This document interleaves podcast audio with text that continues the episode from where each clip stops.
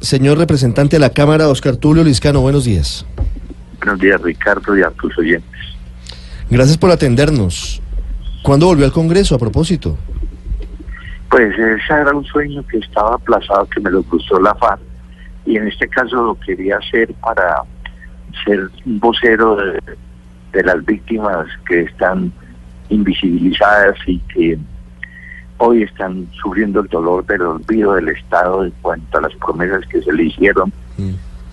eh, de apoyo integral en educación, en salud, en vivienda. Aquellas víctimas que están en lejanas tierras de Co- rincones de Colombia. Sí.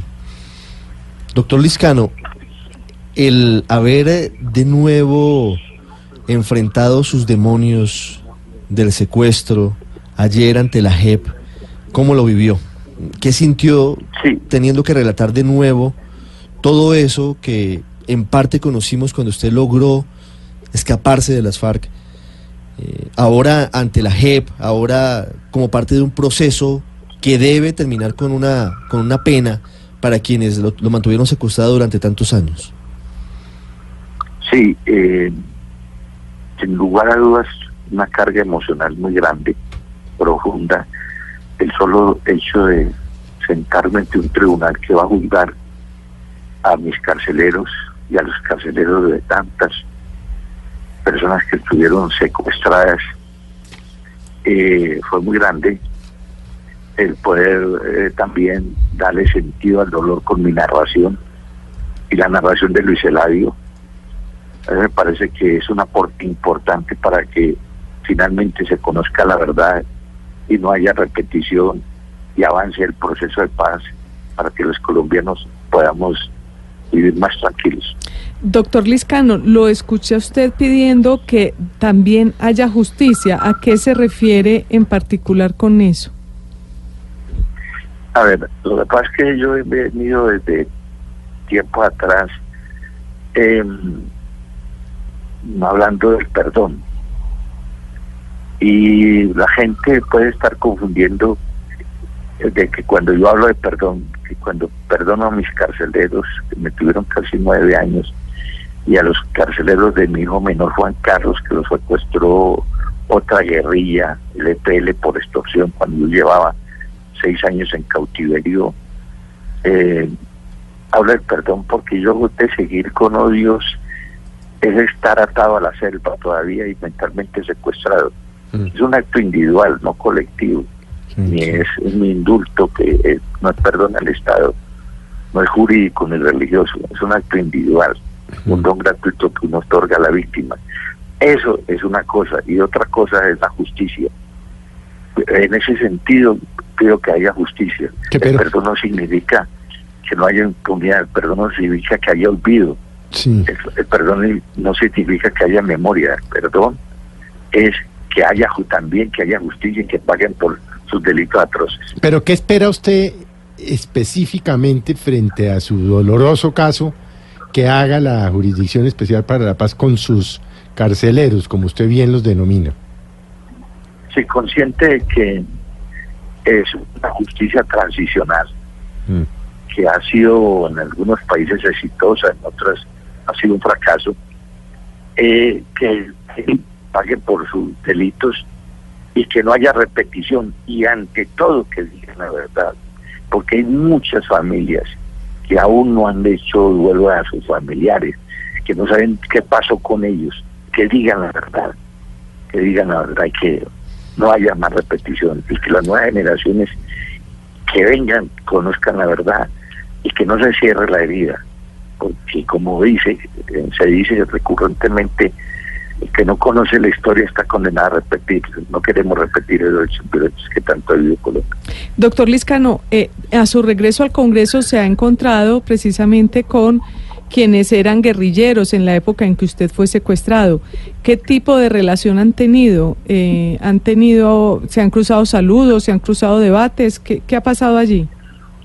No, lo más duro es que consciente soy de que quienes fueron físicamente mis carceleros en las selvas del Chocó, jóvenes, ellos eh, en materia de culpa, no la tienen, aunque me trataron muy mal, eh, lo con que yo me siento fueron los determinadores de mi secuestro.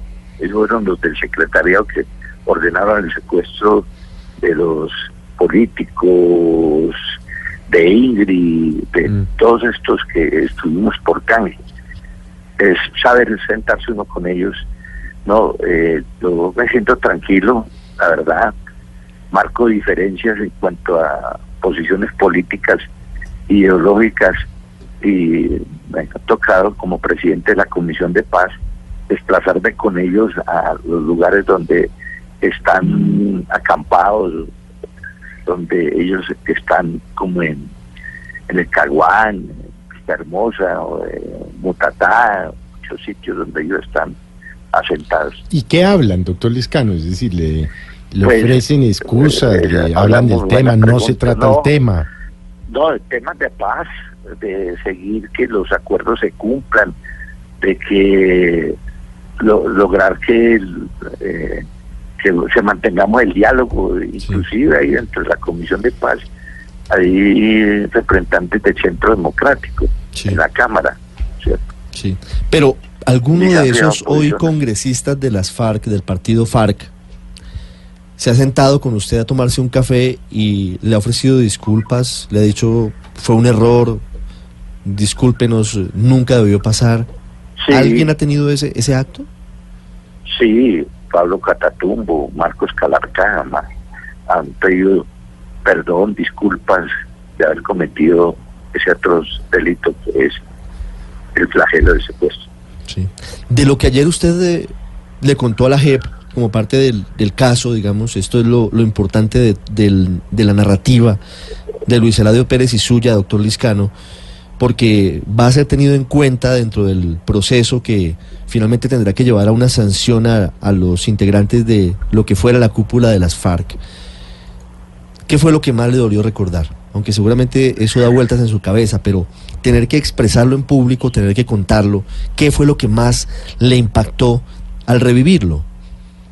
Sí, muchas cosas, eh, obviamente, pero lo que más me impactó es recordar los momentos en que llevaba seis años impotente, inerme, inmerso en esas selvas vírgenes del Chocó, escuchar cuando prendí el radio aquella mañana eh, lo del secuestro de mi hijo menor, Juan Carlos, eh, por el EPL que operaba en Quinchía y manos de un brutal de como el famoso Leito que tantas muertes causó.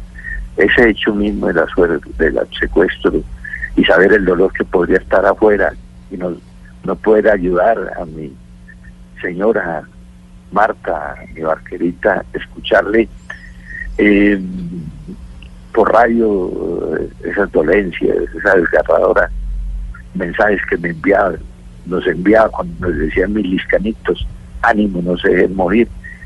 Eh, eso es muy duro, de llegar a uno que alumbrar más alto el dolor. Ese fue el episodio que más me marcó en la narrativa que le hice a la, con, a la gente.